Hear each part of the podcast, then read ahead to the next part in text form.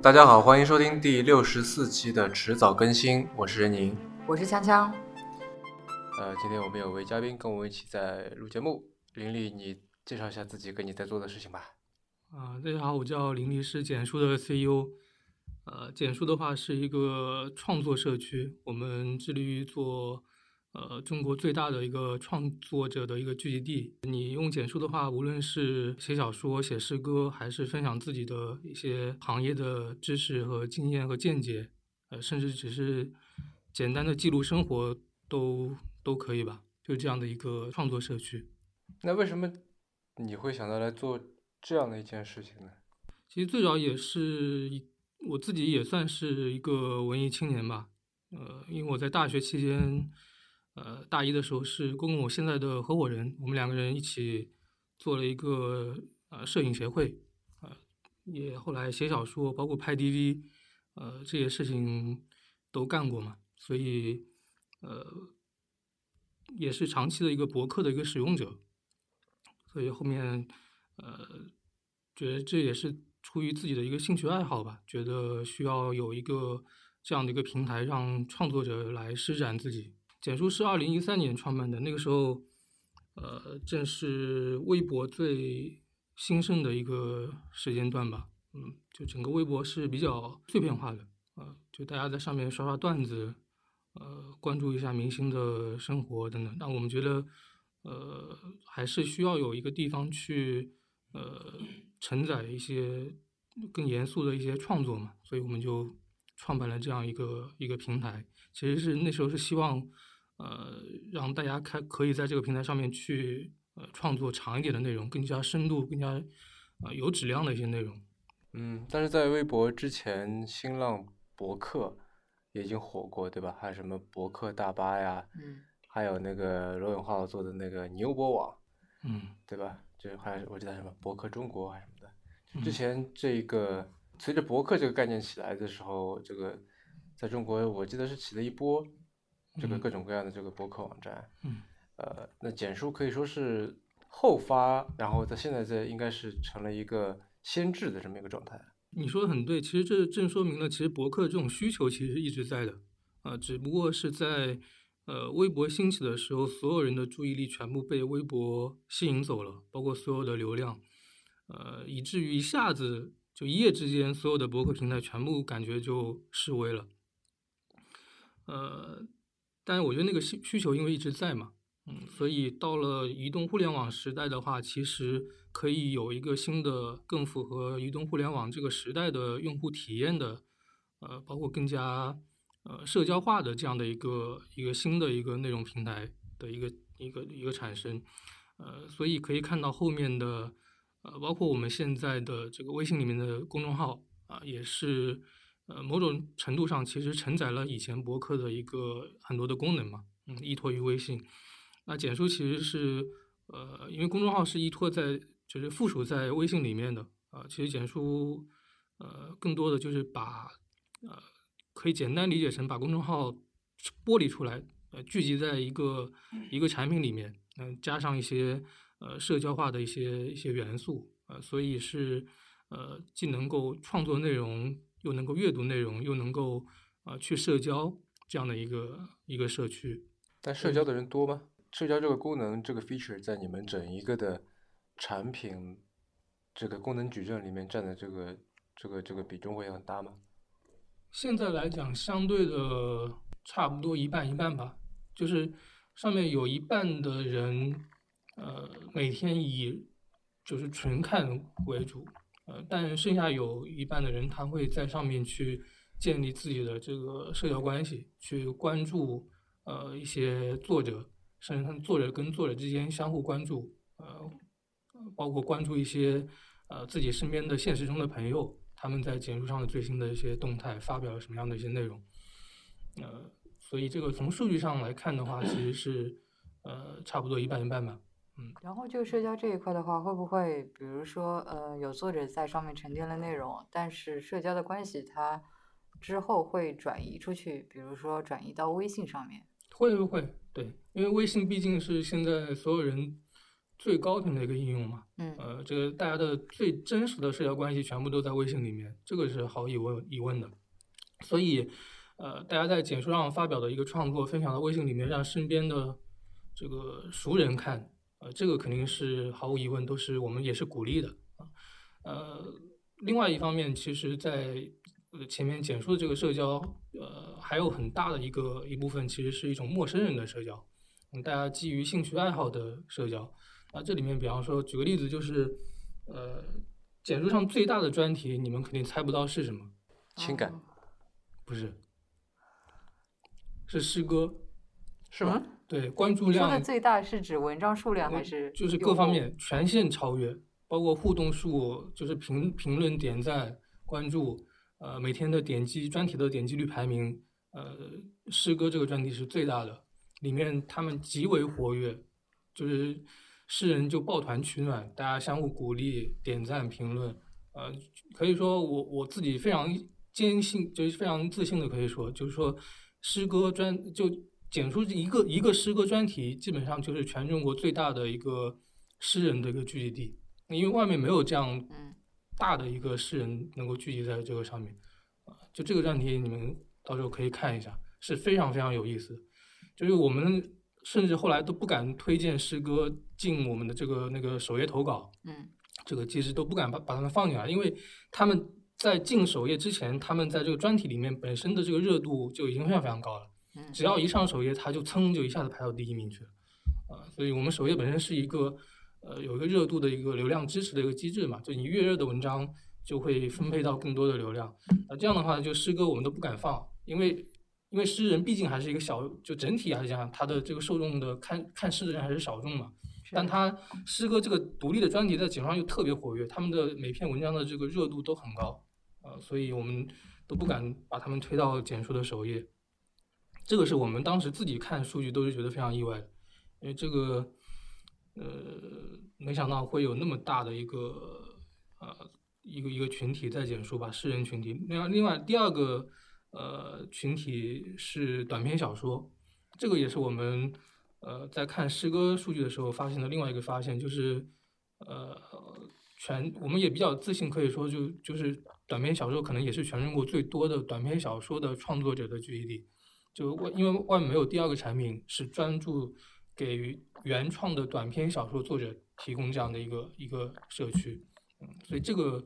这个量我们现在也是非常非常大的。所以在无论是这个诗歌还是短篇小说的专题，在里面就是呃进行呃就是发表文章，还有进行社交的，主要都是什么样的用户？社区在我看来最重要就是要给足够多的素人提供机会，呃，所以最大的一个比例的用户就是素人，就是普通人，就说白了就他以前他不是一个成名的诗人，也没有什么明确的社会地位，就比如说他是多大年纪的，然后他是在呃一线城市，还是在呃三四线城市，然后他是在上学的，还是已经工作了，还是就我的意思是这方嗯。面的特征，他是一个怎么样的用户？整体上简述的用户的话，呃，年轻人为主，就是十六到二十五岁这个年龄段，占了我们百分之七十五吧，好像。嗯，嗯，在这两个专题里面也是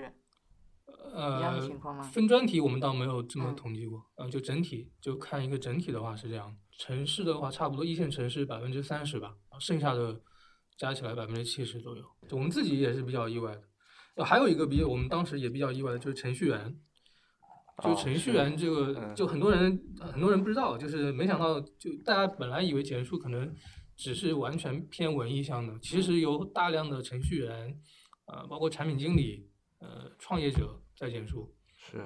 程序员尤其多看到那个王莹在在那个对对对程序员尤其多，就老一代程序员，大家把博客可能开在 CSDN 对这样的地方，但是那个产品毕形态毕竟比较老旧嘛，是呃，所以新一代年轻的程序员现在呃大量的都是在简述，嗯，这个我们也是比较比较有自信的，可能我们是最大的这个年轻一代的年程序员的一个聚集地。所以你刚才之所以说不敢把诗歌呃这个往首页上面放，是为了维持首页上面的一个各种各样的内容都比较均衡的状态嘛？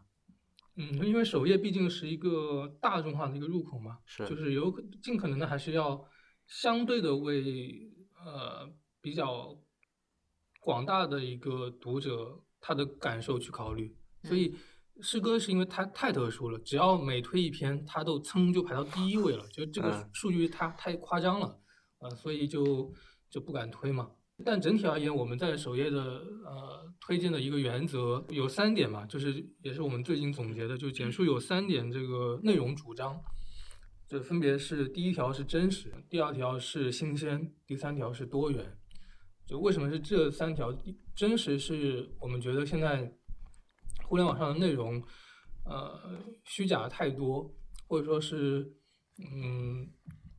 本身你不是这么认为的，但是你写出来为了博眼球，或者说为了赚流量，你你你你也要这么去写，就这不是你真实的想法，或者说有些你讲的一些事情并不是你真实的经历，呃、所以我们简书特别推荐的第一条就是我们觉得互联网上假的东西太多，我们一定要推荐那些更有真情实感的一些呃心理状态，或者说也是你你自己亲身经历过的一些有意思的真实的事情。就这种东西是我们是呃第一条会有一个一个内容主张会优先推荐。第二个是新鲜，就是呃互联网上的这个内容有有太多就是炒冷饭，或者说别人已经讲过的东西，你把它拿过来再重新包装一下，再讲一遍啊。所以我们觉得就是要有一些新鲜的东西，是我们呃第二个非常重要的一个点。第三个就是多元，就是我们推荐的时候，呃，是尽可能的会呃把各种各样类型的内容都往首页上去去做推荐。嗯，就是呃短篇小说啊，呃长篇小说这种偏文学艺术类的我们会推，然后像这个程序员、产品经理、创业，呃这种偏呃知识经验类的我们也会推，呃再有像这个旅游、呃摄影。呃，这种偏生活记录类的，我们也也会做一些推荐。就我们觉得，呃，多元、丰富多彩，其实是呃也是非常重要的。嗯这三点听起来稍微有一点笼统，我觉得，嗯就像就真实、新鲜、多元，嗯，我觉得就可以几乎放在任何一个以内容创作为导向，或者是以 UGC 为导向的嗯一个网络社区里面，嗯对吧？嗯，那简述自己的这个特色在哪里？就看你跟跟谁去做一个比较。如果我们把我们跟知乎作为一个比较的话，呃，不仅仅只是知乎专栏了，就整个大知乎整个产品的一个呃内容的一个一个方向来讲的话，它也是偏嗯怎么讲，就偏知识那一类的。对，呃但是，呃，我们自认为我们在内容的多元上面肯定是是是有一些我们的特点，就比方说我们上面会有那么多的诗人，会有那么多写短篇小说的，那这种类型的内容在知乎上其实是看不到的，嗯包括我们有大量的游记，大家都发在简书上面，那这种类型的内容其实也是大家不会发到知乎上面嘛，但会不会因为比方说游记，如果我要看游记的话，我可嗯。能会去穷游或者马蜂窝上面看。嗯。如果我想要呃去看，比方说一些经验或者说知识类的文章，我会去知乎上找。嗯。呃，然后如果我想看什么菜谱，我就下厨房，我去，因为在在我们生活当中，几乎所有的领域都有自己的可以说嗯垂直的嗯这个内容嗯社区了，嗯对吧？那简书嗯在这里变成是一个横着切了一刀，各种嗯各样的东西它都有。但嗯是每一个，就比方说游记，那你你这简简书上面的游记肯定没有全文上面的多，肯定没有全文上面的是来的深嘛，嗯对吧？那这作为一个综合的一个入口平台，就是你要如何去跟这么多的对手进行竞争呢？这这个倒是呃，就是就是另外一个话题了，就是作为一个产品来讲，你的差异化点在哪里？这个我觉得简书很重要的一个呃点，其实是我们主打的这个创作这个这个概念。就我们是一个创作社区，本身这个产品有非常基础的一个工具性的一个价值。就我们投按照我们投资人的话来讲，就是大家以后想到 POS 这篇东西的时候，其实就能够想到简书。其实举个例子，就是我我觉得我们邮寄的量，纯邮寄司的量可能比马蜂窝他们都要大，因为我发现其实旅游类社区其实是很难做起来的，因为旅游是一个非常低频的东西。社区如果能形成，一定要它有一个比较高的一个留存率。但因为旅游它那么低频，所以旅游的一个社就游游 G C 的社区其实很难去呃运作起来。所以他们更多的是大量的 P G C 的内容去偏媒体化的做一个运作。但其实这也是为什么会有那么多的用户反而会来简书破游记的一个原因。作为一个程序员来讲，他把会把自己的程序员的呃一些学习的经验已经放在简书，但旅游只是他一年中的一次或者两次的行为，那他就会把他的游记也放到简书，他没有必要放到那个马蜂窝或者穷游那些地方，对他来讲根本没有必要啊，所以他甚至他还作为一个程序员，他有可能会写诗歌，还有可能写小说。那他可以把自己所有的创作的这个内容全部放到简书就可以了，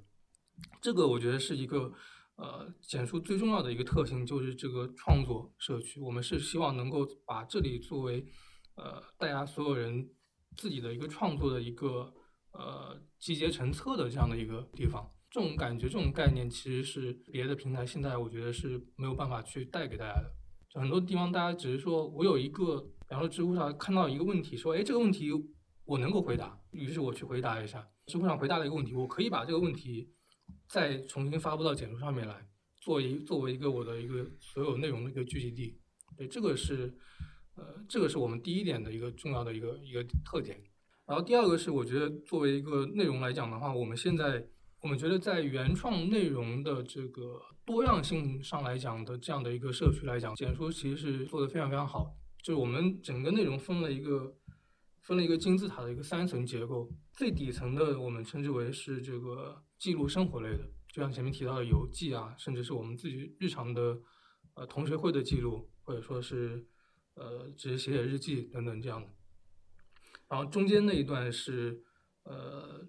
偏知识经验类的，就像程序员会有程序员，会有产品经理，呃甚至学医的律师啊，他们也会在简书。最顶端的是这个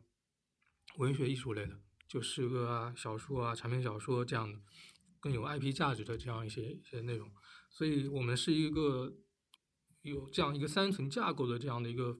一个非常丰富多彩的这样的一个一个一个一个内容的一个社区，在上面你能够看到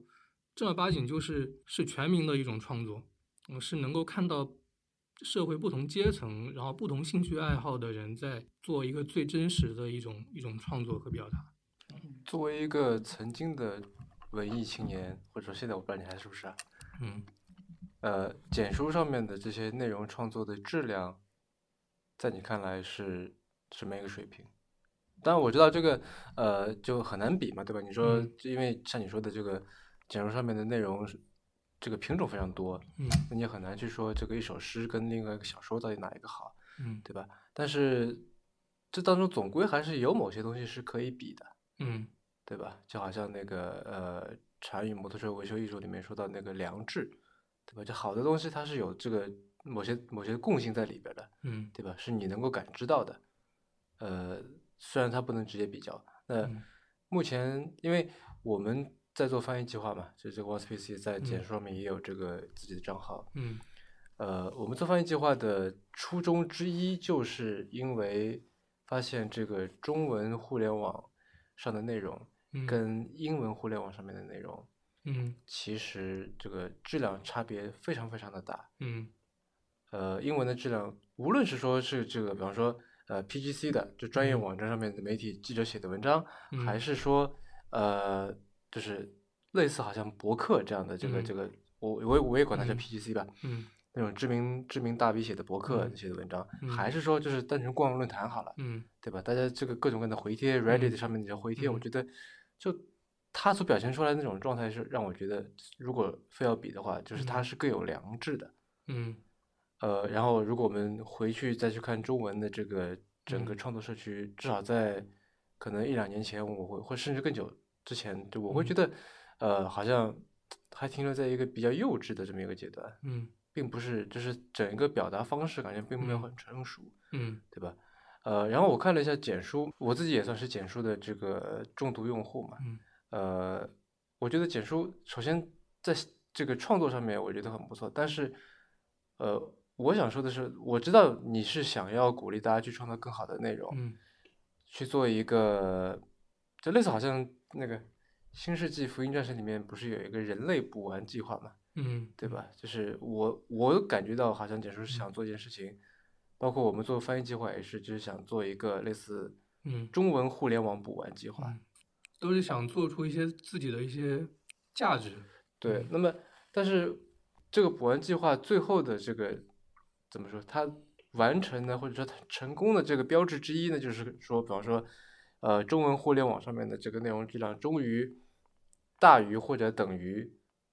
英文互联网了，嗯对吧？这是我这是我所给他的一个一个标准，就是说，如果是这样子的话，我至少说，我觉得是至少我心里这块石头能放下了，嗯对吧？我不会觉得说这事儿我看不下去这样子。嗯那在你看来，第一，现在它是一个什么样的标准？第二，在就是你对这件事情成或不成的标准是什么？中英文两个世界的这个内容质量的一个一个一个问题吧。嗯我觉得这个，我觉得这个首先我们呃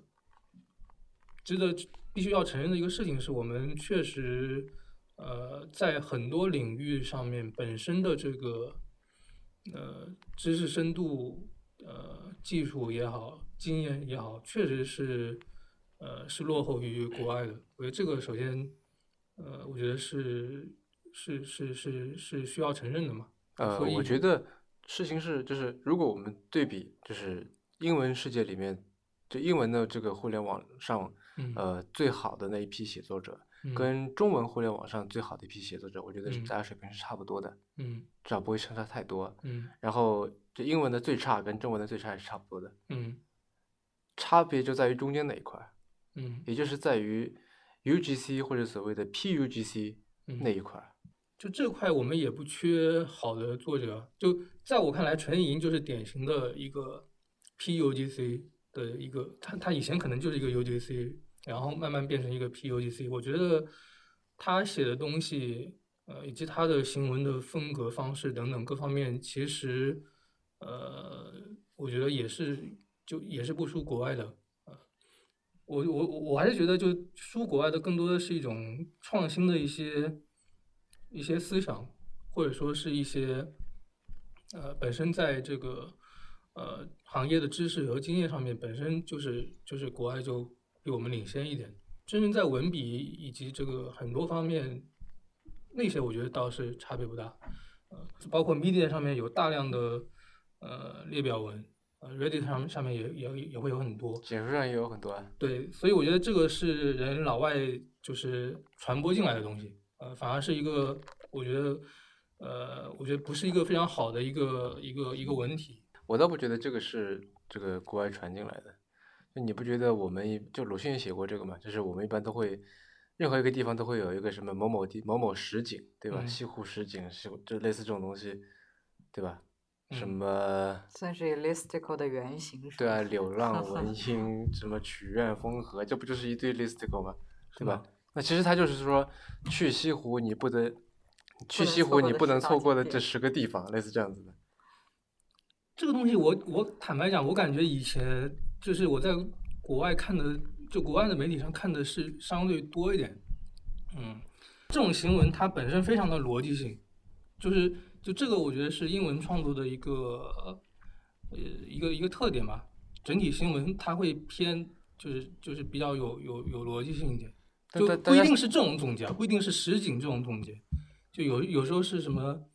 呃，就比方说每天要写一千字，就这样的一个理念抛出，老外会拿写个十点来来佐证，就就是为什么每天要写一千字。就这篇文章是我当时亲手把它翻译到国国内发表在简书上面，然后当这篇文章呃后来就很火，呃也导致了有很多国内有一批写作者就开始去呃去去去真的每天写一千字这样的一个一个运动吧，啊对，一个小我一个小运动。我我看到过他们有个俱乐部一样的东西，吧？对对对对对对，嗯，就是在在文采方面，我觉得这个呃，我自己还是比较看好中文。就我觉得更多的，是，我觉得我们不能把这个中文跟就是这个中文创中文互联网创作社区这个嗯给等等同起来，嗯对吧？那当然了，在文化相对主义的这个框架下面，你说呃中文文学跟英文文学，这是这两个都这都是都好，对吧？嗯没法比，各有各的好这样嗯子。但是我们如果看这个创作者的话，嗯我会觉得呃，就简书上面的这个创作者的整体水平，嗯在中文整体水平，嗯跟比方说 Medium 上面的这个它的用英文创作的整体水平，我会觉得 Medium 上面是更嗯高一些的。首先，我觉得这两个产品有一个呃基础的一个很大的不同，就是我觉得首先 Medium 是一个更高举高打的产品。就首先，我觉得这个差距，我首先我承认啊、然后我就我就说为什么会我想再跟这个，就是可能有嗯观众呃有听众不知道 Medium 是什么，嗯就是它是一个呃也是一个博客平台，然后是这个呃 Twitter 的联合创始人 Evan Williams 在可能也是三四年前吧，我记得对对吧？对刚出的，然后他们今年开始，今年年初开始尝试这个付费的商业模式，这块是等一下我想我想问你的。对啊其实我觉得总体来看的话，Medium 的用户应该比简书的年纪可能更大一些，包括说整体的对可整个能受教育水平也会稍微高。那是那是那是因为整体的这个英英文互联网网民的素质比较高。不不是素质，是年龄嗯会比较高。就另外就是这个两个产品本身在基因上面就是出发的时候就是不一样的，就是就是 Medium 呃 Eve 的它本身就是一个就是就连续成功创业者，而且是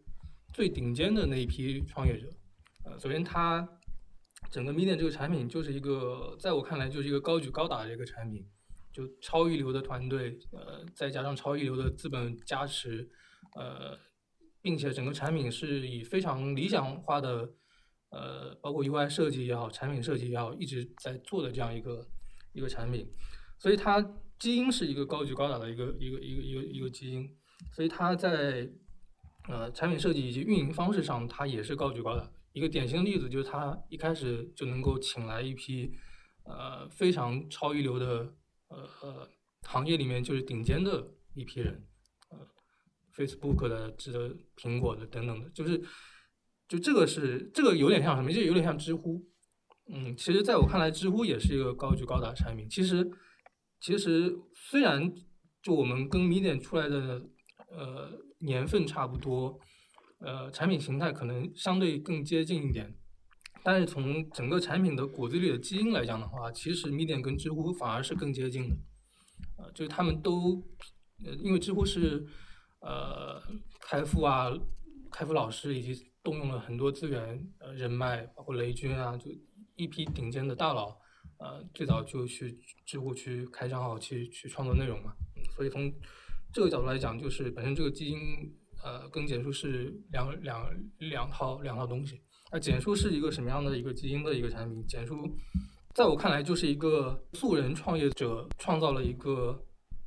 非常朴素的一个产品，服务于一帮素人。如果互联网产品一开始出身是有阶层的话，啊、这个出身的阶层是是完全是不一样的。所以整体的简书它是一个呃更加鼓励呃全民创作以及素人 UGC 的这样的一个一个呃方向的这样的一个东西。那在这个过程中，慢慢我们会发现，哎，我们吸引了一些比较高质量的 UGC，然后他们慢慢发展成了一些 PUGC，以及到了我们今年已经是第三个年头了，我们发现可能会慢慢一些顶尖的作者呃开始关注简书，跟我们去谈一些呃合作，希望入驻入驻进来，呃，是这样一个自下而上的慢慢去演变的一个过程。所以你那个问题，我觉得首先是一个呃比较大的一个问题，呃，我觉得就是可能需要呃，比方说我们到时候就是比方有简书、有知乎的创始人，然后再有什么微信公众号的呃产品经理，可能大家一起一起来交流这个事情，可能会更更更更合适一点。但在我看来，就是最早像我也做翻译的事情，就是每天写一千字这篇文章，最早就是在 Medium 上我看到的，然后把它翻译到这个翻译到简书上面来。所以你刚刚说像那个呃，Medium、知乎，它刚开始起来的时候，因为有很多大 V 到里面去开账号，然后就吸了很多流量嘛。那简书的话，像你说的，就是作为一个素人的平台，那你一开始是怎么去吸引，包括鼓励这些素人用户在那边发内容，然后去吸引那些素人用户来看呢？所所以简书的发展历历程是我们一开始是是从工具切的，因为工具是。首先，人人都能用嘛。嗯。我不管你是一个素人也好，还是一个大 V 也好，至少这个工具，如果我们做的真的非常好的话，呃，你都可以用。这就就是一个基础的一个一个一个切入点。然后我们再慢慢的去，呃，有了工具之后，大家发出来的内容，我们把它聚集到聚集到一个首页。啊，等一下，我想打断一下，你刚才说起工具，我想问你，为什么你们会有 Markdown 编辑器的？为什么会有这么一个模式？就是最早。呃，当时是我跟我合伙人 CTO 刚开始创业的时候，好像是他推荐的这个这个新新玩新玩物吧。然后后来我我就体验了一下，觉得还确实蛮有意思的。其实简书的最早的前身就是我们想做一个支持麻辣烫的一个一个笔记本的一个工具嘛。所以一开始的简书只有一个编辑器，就是支持 Markdown 的。是后来用户量大了之后才加上副文本编辑器。就有有两种模式可以让用户选。嗯嗯，反正据我所知，好像我看到过的国内的博客网站上面，嗯，没有哪一家是有 Markdown 编辑器的。这是一个历史遗留问题，而且为之付出的这个研发维护的成本是巨大的。嗯。因为你要维护两套编辑器。嗯。嗯，就这个，呃。当然有好有有不好嘛，就好的地方就是我们因此吸引了大量的程序员跟 IT 的 IT 方面的互联网方面的从业者，呃，就是不好的地方就是两套编辑器没没有一些比较重大的改动的话，就要两套编辑器一起改一起改，嗯，就这个的维护的成本其实还是蛮高的，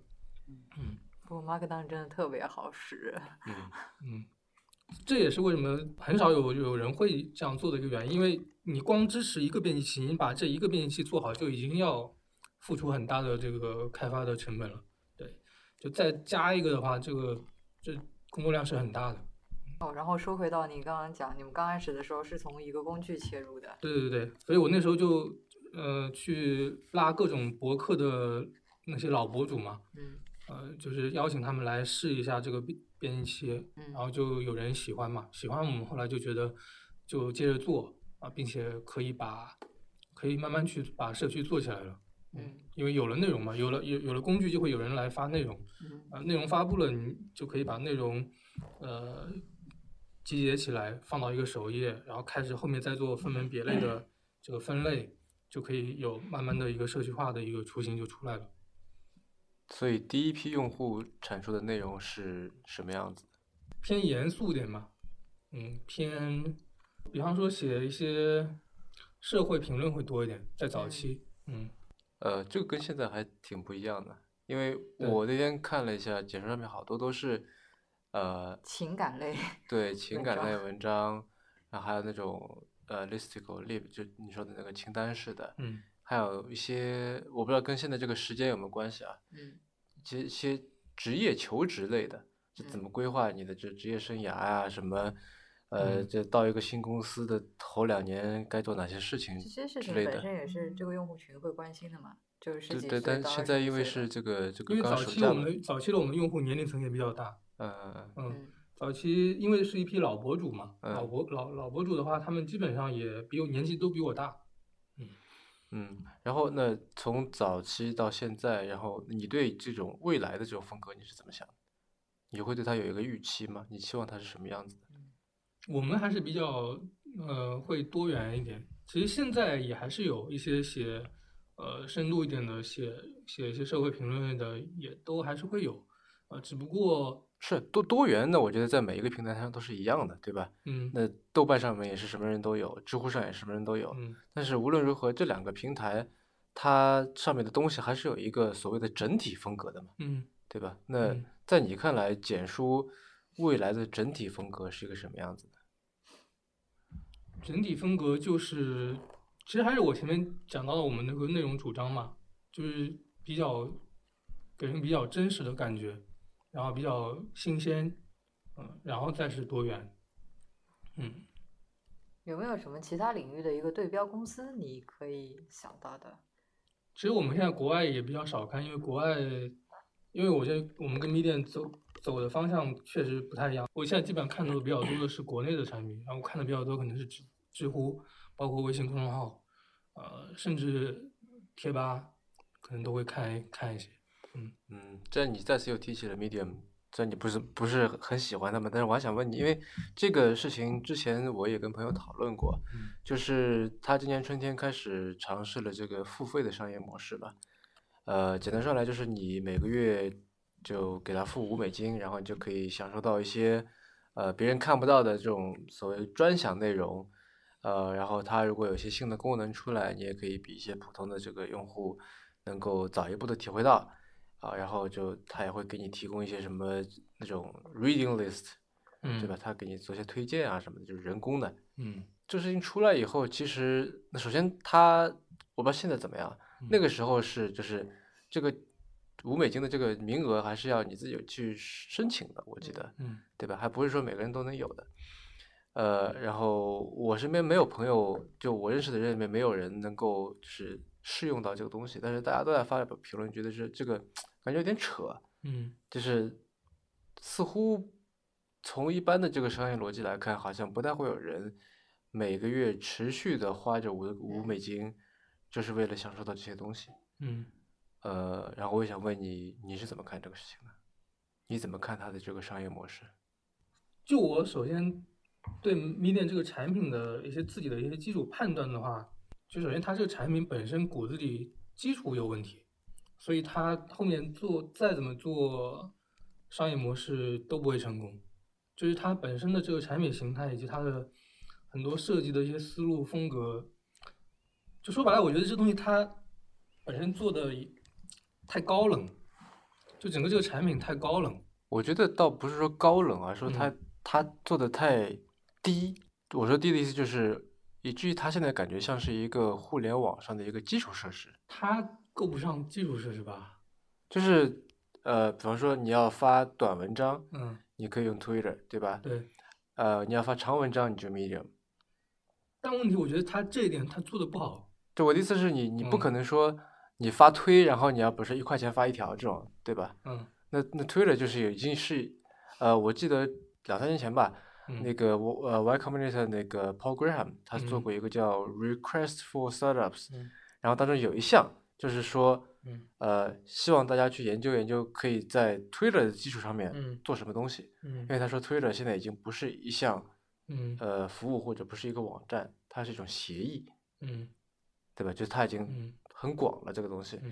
呃，然后我觉得 Medium 其实也是这样子的，就它已经变成是一个像基础设施，像像一个协议一样的一个一个一个存在。然后你是很难就直接用它来赚钱的。你要做一些基于它的事情去赚钱的，它也是这么做的，对吧？做一些什么专享内容啊，什么新体验啊，这些阅阅读清单什么的，但然而依然很难赚到钱。这个跟 Twitter 自己很难赚到钱是一样的，对吧？然后 Medium 又不做广告，Twitter 还做广告来着，对吧？Medium 然后又不做广告，不干嘛的，这的确是很难很难。就我觉得，首先它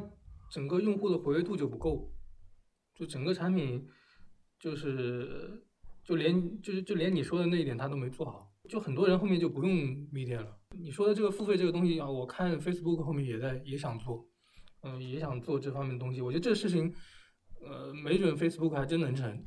但是 Medium 肯定成不了。就这个这点就在于它它的整个的设计风格就已经排斥掉了很多的用户。就首先这个产品，我觉得它用户量就有问题，现在。就没有足够的用户量的支撑的话，它后面做任何商业模式都不太可能成功。嗯，那么简书现在的商业模式是什么？首先从阶段性性来讲，我们还在处在，就是我我我还在处在不断获取用户的一个阶段。然后在这个过程中，嗯，我觉得没准哪天我们的流量超过米点，我觉得这个也是完全有可能的。首先，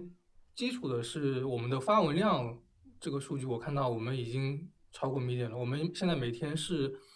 每天是四万篇。我上次看了一下 Medium 那个数据，它每天的这个发文量远远就是应该是比我们已经要低蛮多的。呃，但它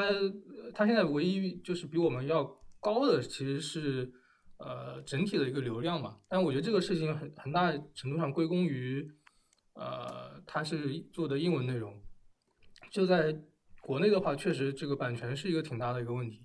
就是各种机器人抓文章，呃有各种大量的流量站，就专门做百度的这个 SEO 啊这种的。就这个其实是国内的一个在原做原创内容上比较吃亏的一些东西。我们一些非常爆的一些文章，可能过了一段时间，你上去搜索引擎上一搜，发现排第一的就已经是别人了。就类似，我觉得这种问题其实是限制了我们流量还没有超 Medium 的一个一个最主要原因。但是我觉得未来，呃，整体我们超是我自己个人感觉是是可以预见到的一个一个事情。然后这个是我们首要的一个任务，就还是不断追求。呃，更大的一个体量。那在这个过程中，我们也开始在做商业化的一些事情。呃，这个我觉得，我我觉得要感谢中国互联网的一个环境。确实，我们现在觉得有很多事情都可以做。至少，呃，在当前我们已经获得的收入里面，我们每个月有一百多万的这个打赏的一个呃收入，以及我们现在呃做的一些这个线上一些课程的一些一些事情。哎，那所以一般的用户他这个钱会，比如说很快的提出来，还是就存那儿？不会嘛，基基本上像像他这样就存着是吧？因为大多数人应该账户里也没多少打赏。对对，一部分是这个打赏的一个收入嘛，另外是我们现在尝试做了一些呃线上的一些课程分享，像这个手绘课、呃手绘课、写作课，包括呃语言。包括领读读书会，类似这样各种各样的一种新的一些形式，我们也在尝试吧，嗯，也都在做。我看到你们那个首页上面有一个简述播客，所以你们现在也有打算在做播客这事儿？对，因为我们今年下半年有个重点就是怎么把简书上的内容做更多的渠道的分发。嗯，那基础的其实是图文，呃，那我们会联系更呃我们很多合作的呃很多用户的公众号。包括我们很多合作伙伴的公众号，首先，呃，有有大量的公众号可以成为我们的这个内容图文内容的一个分发的一个渠道，呃，然后是一些第三方的一些 APP，呃，像头条啊，呃，新闻等等新闻客户端，呃，包括一些阅读器，呃，都可以作为内容的分发的渠道，这是图文类的。然后后面我们的就顺着想嘛，就想到其实，呃，一些一些故事啊，短篇小说其实是可以。呃，被人念成音频，我们可以跟一些比较专业的主播取得这样的一个合作，那他们念的音频就可以分发到各大音频的一些平台嘛，喜马拉雅、什么蜻蜓、呃企鹅 FM 之类的。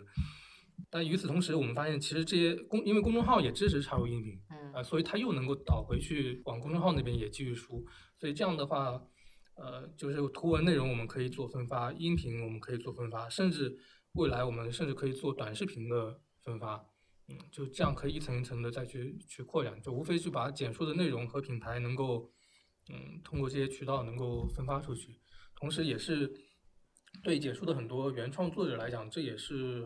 一个很好的一个服务嘛，嗯，帮助他们把自己的作品被更多人看到，作者自己的品牌也会也可以通过这个渠道打出去。对，所以这么多东西。呃，就可以说简书现在已经是一个怎么说呢？虽然小，但是已经呃具有很多面的这么一个公司或者这么一个产品了。那它在你心目当中的这个就产产品层面的这个终极形态是个什么样子的？反正，我觉得我不我不觉得我们现在很小啊，就是我们我们至少可以小是说，比方说跟 Medium 相比，比方说，呃，就跟跟知乎什么的也是有一定的差距。嗯，但是其实，在垂直行业里面的话。可以看到内容社区的产品没有几家嘛？我们往前看的话，其实对我们来讲，就知乎是比我们体量要要大很多的。我们觉得我们跟知乎是一条战线的一个队友吧，就我们大家都还是希望能够做出一些呃优质的一些内容，做一些做出这样的好的一个呃一个内容的一个社区。你刚才说知乎跟简书是战友，但是从某某种程度上来说，知乎专栏不是跟简书是竞争关系吗？专栏只是很小的一块嘛，嗯，就我觉得就是基础的，就是它是一个问答社区，它是一个一问一答的一个形式，是一种命题作文。然后我们是一个主动的创作，我们是创作社区，在产品的定位描述上，两家就是完全不一样。我们上面，所以这就是我们上面会有很多呃写小说的、写诗歌的，包括写游记的这种主动的创作行为，其实呃都会在我们上面为主嘛。就就是，但是所以两家我觉得还是比较互补的，我们两家。嗯，嗯，知乎现在在做这个所谓的知识付费的这这套这整套东西，对吧？嗯，那你觉得简书会做吗？会靠内容付费吗？呃，我们会做哎，嗯，我们会做，就是因为这个就是回到前面说的，就是为什么要感谢中国互联网的，就我觉得这个付费环境确实比国外其实现在要好很多，特别是这种碎片式的支付，就一块两块的，因为大家现在微信里面都有零钱嘛，就是就抢红包是一件非常自然的事情，全全民都在做的事情，所以大家对互在手机里面花钱或者说这个钱的往来这个概念其实是全中国肯定是全球最领先的，所以我觉得这个这个就是给了很重要的一个土壤，就是碎片化的为内容付费，包括前面提到的打赏，其实都是可以，呃，是中国是远遥遥领先国外的。我所以我觉得，呃，包括为内容付费，其实今年这个包括得到啊，包括很多呃付费音频类的节目，其实确实大家做的都挺不错的。所以我觉得，呃，这块这块其实中国互联网肯定是领先的。我觉得我对我们来讲，我们后面也会把呃一些精品的内容想办法把它包装产品化，嗯，去做好它的一个产品定位，然后推向呃推给用户。我觉得这个是我们后面，这也是一种作者作者的一种增值的一些服务嘛，这个是我们后面会去会去做的。嗯所以你刚刚说的是，这个用户对于一些碎片化的东西的这个支付意愿还是比较高的。那嗯对于比如说整体性的，比如说一本书好了，然后一嗯些比较有深度的东西，他们的支付支付意愿是怎么样的情况？电子书我的判断确实比较悲观，嗯、嗯我对电子书是所有嘛？就无论它是什么类别，对，就基本呃，就除非那个，除非是那种类型小呃网说是吧络小说，对嗯，就网络小说是另外一种，就是正儿八经的，就是电子书，就是就我们很多年前大家觉得实体书已经要要死了嘛，就是觉得未来肯定都是看电子，就这句话说了十年。对对对，我觉得 我觉得电子书我我比较悲观，我觉得基本上已经没办法把实体书干掉的感觉。呃，而且在中国确实，呃，看书的人本身又少嘛，嗯，确实大家反而，呃，实体实体书我觉得还是包括我们你前面提到的那个简书包括，我们当时卖的其实还挺不错的。后来不做是因为发货的那个成本和压力太大，而且我们要记住每一个作者我们给他送了什么书，不能送重复了嘛。呃，就等等，这里这个呃这个工作量比较大。呃，话说回来，就是我觉得就是呃电子书我们自己因为也做了很多尝试嘛，就是帮作者出电子书，嗯呃不经过实体书的这个过程，直接发布到亚马逊啊、亚马逊 Kindle，呃发布到这个叫什么多看啊、这已经是顶尖的最顶尖的这个，包括我们微信微信读书，我们上面也上了。就都是最顶尖的电子书的平台了，但是已经就就没没真的没卖到多少，就那个量是极为少的。但是我们出的一些实体书，其实收益反而是是要好很多。那是不是因为是这个内容本身的这个就是不匹配呢？像起点中文网，它上面他们他们那些这个呃类型小说可以说是卖的很好的，对对对对，包括其他家好就好几家做这个内类所谓的类型文学的。对对对，就网络小说嘛，对就网络小说确实是一种比较特殊的一种题材。对，人家嗯就是他们感觉好像是都是，而且是其实这个行业现金流非常好的，嗯嗯都是这个这几千万、几上亿的这么在赚嗯，啊。对，那种是是比较特殊，就反正正儿八经比较严肃的一些一些内容吧。嗯，反正我的建议是后面还是先出实体书。嗯，实体书其实买的人还真的还挺多的。反正整体的大环境，我们我们数据上看，确实也还是这样。就是反正一些实体书其实，呃，还是比较卖的卖的还是比较好。对，就是嗯在我看来，就实体书跟电子书有点像是，呃，有的人就会就在那些音响发烧友会在这里搞一套那种音响，嗯，对吧？就是坐着听的那种。嗯然后另外他如果他人在外面的时候，他会弄一个可能比较好的耳机。嗯就是嗯我觉得电子书呃不实体书跟电子书有点像是一一套家庭音响、家庭影院对跟耳机之间的关系。对。啊，电子书更多的是一个 on the go 的东西，我觉得。所以，所以很多话说来，我觉得电子书确实还不如在线的那种付费内容。就就就你要出电子书，还不如先尝试一下，先在简书啊，或者说其他平台上尝试这种付费专栏。嗯，这种反而没准效果还更好，因为大家可能用零散时间可以追着一个作者的专栏一直看嘛，就这种感受其实还还蛮不一样的。所以电子书就有点高不成低不就的那种感觉。嗯，它它也缺少一种好的体验，坦白讲。嗯，就很多人其实蛮享受追着看的那种体验的，追着一个专栏或者追着一个小说看的这种，就这种体验，包括跟作者互动的这种体验等等。所以这块我们后面确实是计划中是要做的。呃，我越来越觉得就是，如果简书朝着这个方向往下走的话，未来它就是一个中文互联网补完计划。嗯，因为互联网是它的最底层是协议。再往上就是内容，对吧？内容是要人写出来的。那简书上面这么多品类的内容，无论是就是呃传统文学行领域的，对吧？嗯。诗歌、小说、散文等等。嗯。再到就是跟我们生活比较贴近的，对吧？日记啊、游记啊，对吧？甚至反正我还看到过有人在上面记录菜谱啊什么。对美食，美食有很多。对吧？美食类的这些。再到说这个可能一些进行技技术讨论，对吧？像程序员什么的，你不但可以写，还可以在上面赚到钱，对对吧？对，就对于整个就是中文互联网的一次，就如果它到最后的话，我觉得就是呃，变成是一个缩小版的一个互联网的样子。你这个把我们抬得太高了，压力很大。没有，倒不是这，这是我希望发生的一件事情。是是，就是。呃，我刚才也说了嘛，就是我希望能够这个中文互联网用户的中文水平，我希望能够是整体往上走。可能慢慢的会有一些好转，就整体确实中互联网内容，呃，现在是中文互联网内容确实是有问题，包括公众号，因为只要一个东西它它越火，它的问题可能越大。嗯，只要公众号自媒体这个行业越是蓬勃发展，确实，呃。就是越不好的东西，可能就会在里面发生，甚至会劣币驱逐良币。呃，这个是是是这样的。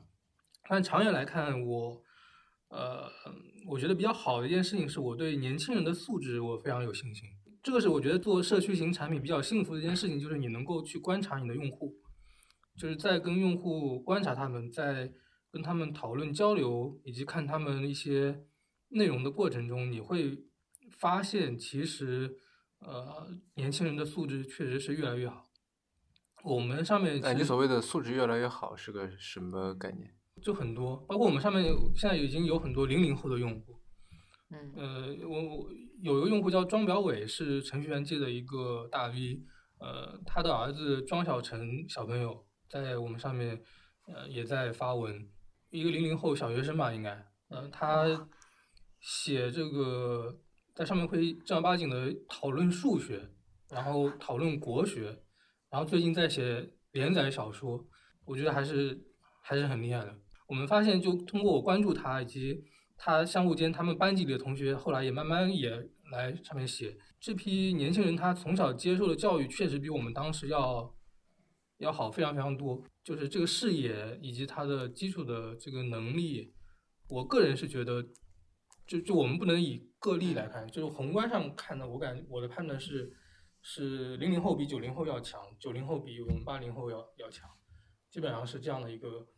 呃，包括人的心态也不一样。我不知道你有没有这样的感受，就是我们我我觉得整个，因为我们现在公司招人也是有大量的九零后，我们每周一会有一个呃轮流的一个人，就公司每个人轮着上去做一个分享，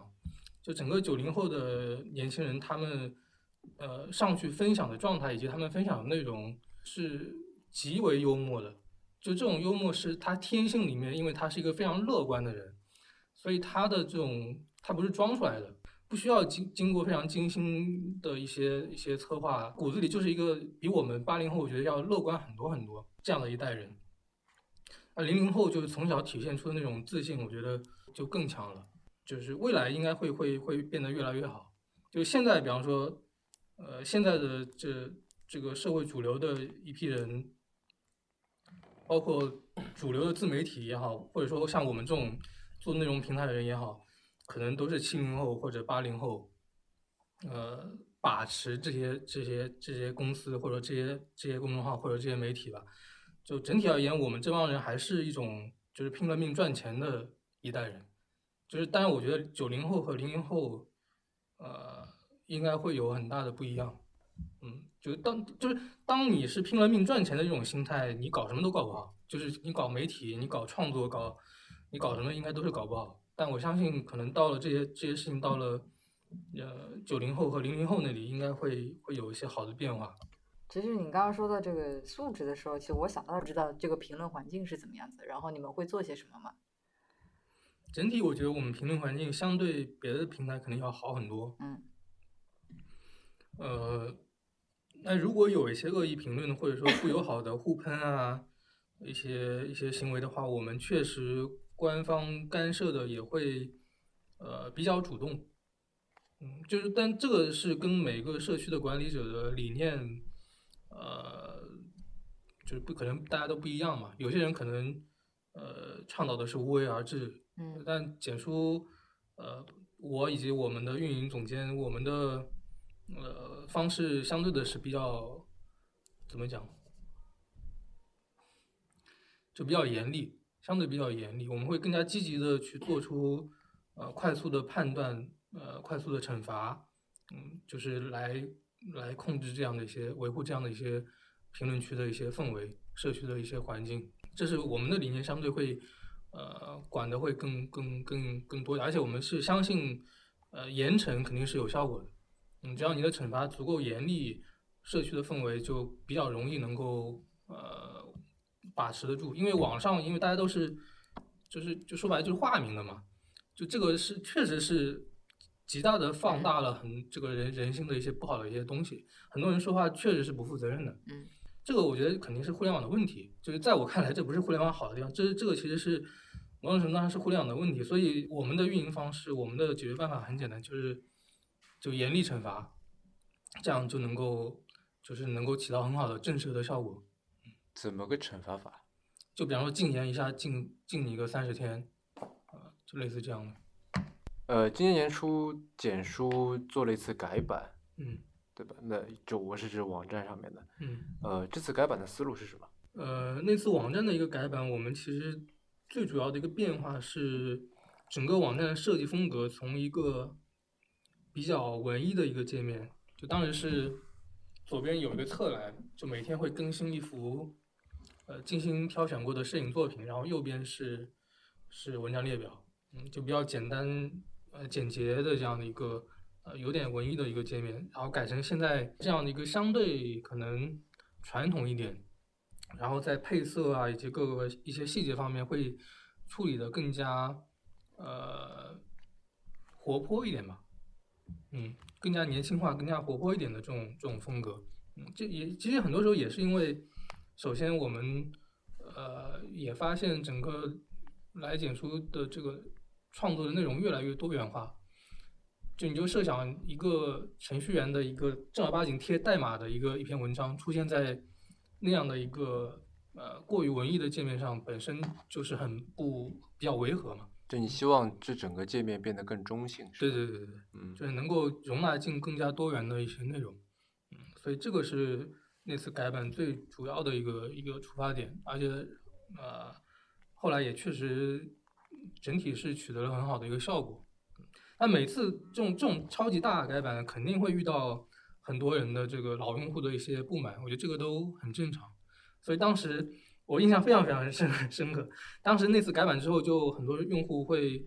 表达自己的一些不满嘛，包括知乎上发问题。所以当时负责这次改版的那个设计师非常心理压力非常大，就非常沮丧。然后就就当时我看他们几个。每天就纠结于怎么回复用户的这些，呃，回复他们啊，就感觉提不起精工作的一个精神，所以我后来就跟他们讲，就说我觉得，在我看来，我觉得我我说这个，我觉得这次改版非常成功，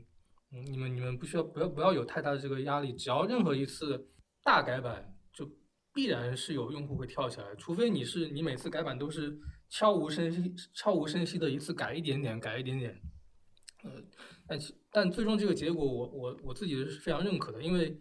呃，它完很好的完成了我们的既定的这个目标嘛。那我觉得这个其实时间慢慢有一段适应的过程，其实大家都能够都能够接受。嗯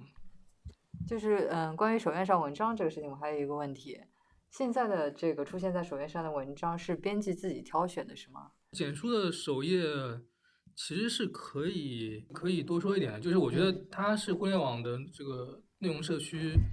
里面对新人最友好的一个一个发现的机制。为什么这么说？就是它是一个任何一个新用户，你注册的简书，你都可以向我们首页进行主主动的一个投稿。嗯。啊，投完稿之后就会有。有人工在那里做一个一个审核，而这个审核很多时候其实呃门槛也不是特别高，最主要是还是符合我们前面那个讲的三个原则，对对，一些你有足够的真实，然后你的你的内容是比较新鲜有趣的有有料的，基本上都是能过的，然后符合一些我们的一些呃投稿的一些规范规范，不要有这个比较明显的二维码推广你的公众号，嗯啊等等这样，那基本上首页都是比较容易上的。啊，所以这个这个机制基本上就是，呃，对新人是非常友好的。因为比方说你一个新用户到了，呃，到了微博，就你发一条东西是没有人能看得到的。但是简书的这个首页就是给了一个通路，你可以向他投稿，一旦通过了，你就会进入到呃这个文章的池子里面，呃，然后会有一些呃算法的一些推荐机制，呃，让让人来让别人来看到你的这个内容。呃，那如果你的内容非常优质的话，其实是会就会有人去给你评论点赞嘛，这些数据都会积累成你这篇文章的热度。那越热的文章就会得到更多流量的一一些导流和支持，那就很容易就会脱颖而出。就是说，呃，一个新人来到简书，一夜之间你可能就就火了。这个事情是在简书是能够发生的，而且确实，呃，实实在在的一直在发生。嗯，所以这也是我们不断吸引到很多呃新的用户来简书创作的一个很重要原因。这里面包括很多开公公众号的人，因为公众号也有这个问题。就一个普通人开了一个公众号，你发了一篇东西，你也不知道，你没有资源，没有人脉，你没有钱，你怎么去推广你的这个公众号呢？嗯，就这是一个问题。呃，所以很多人的公众号的这个文章发了没人看，然后来了简书去向呃我们的专题投稿，向我们的首页投稿。那你就有可能你的阅读量会远远呃，包括评论、点赞、打赏，呃，所有的数据都会远远大于你的公众号。这个事情是切实在发生的，嗯，这是一个基础的一个原因，就是为什么我们这么多年来就是一直在发展的一个呃最重要的一个一个逻辑，就是确实有很多人的这种创作的这种需求以及内容被更多人看到的这种需求并没有被满足，呃，所以这个是是我们创造的一个价值。就任何一个大 V 你来了，你也一样要接受这个这个过程，呃，所以这是一个相对呃非常公平的这样相对公平，我不是说绝对公平，但它是一个相对公平的这样的一个呃一个机制，所以我觉得这是第一点，就是就是就是一个相对公平的一个首页，这个人人都能够向首页投稿的这样一个一个机制。第二个，我觉得就是讲他的怎么样一个新人在更好的获得首页的，包括简书的整个平台的一个流量支持。就这个问题，其实也是可以，呃，讲一讲的。就是，就说白了，这个跟前面提到的你你你问的那个问题有点有一定的相关性。就是，呃，我们怎么维护我们的社区社区环境？就是我们的这个管理理念，社区的管理理念是什么样的？就我们相对是一个比较，就比较严厉的这样的一个一个管理的一个方式。其实这个在我们呃流量的知识上，其实也是一样的。就是，呃。就说白了，就是我们觉得，只要你是比较遵守我们规则的，就在这个基础之上，我们相对的都是比较，呃，比较公平，并且我们反而会更加优先推荐一些可能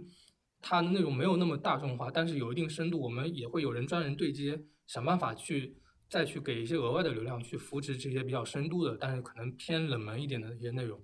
呃，当然核心的一些所有的这些呃前提都是要。呃，要比较遵守我们整个社区既定的一些规则。那这个规则很重要一点就是，呃，我举个例子，就有很多人可能不是很理解为什么我们会禁止所有微信公众号二维码出现在呃文章的正文。嗯。我们当然还有很多规则，这是这是里面非常重要的一个规则。就这是我呃，我们制定这个规则，就因为我们早期没有这个规则的时候，我们发现，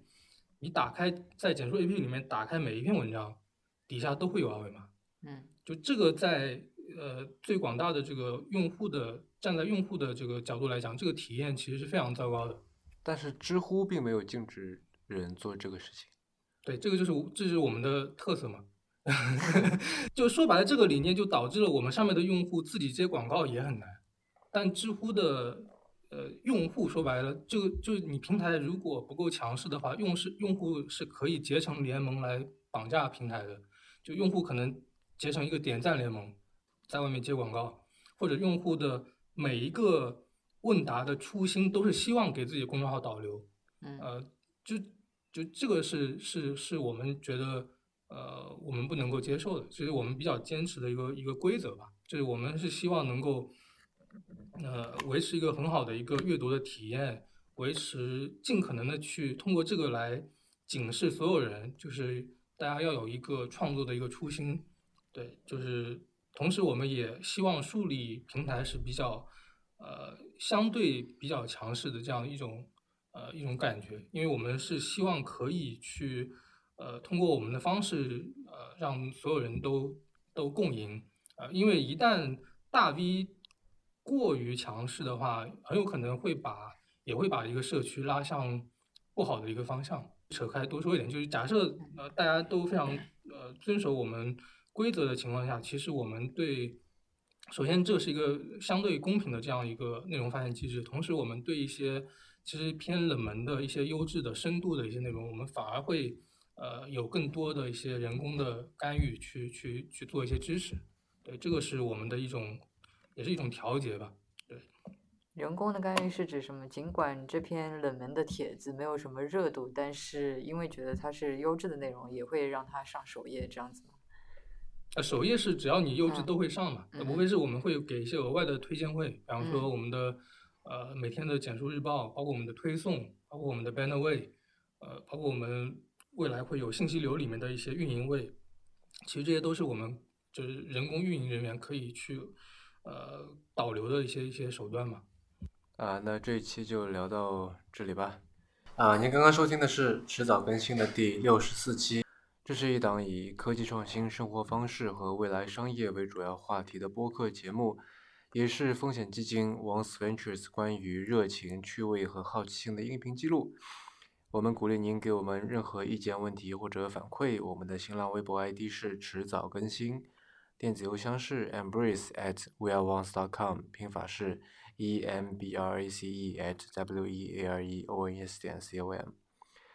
迟早更新网站的网址就是邮箱的后缀，您可以在页面右上角找到页面链接。我们为每一期节目都准备了延伸阅读，希望您善加利用。您可以在 iOS 的 Apple Podcast 或者各大播客平台搜索“迟早更新”进行订阅收听。我们希望通过这档播客，能让熟悉的事物变得新鲜，让新鲜的事物变得熟悉。拜拜。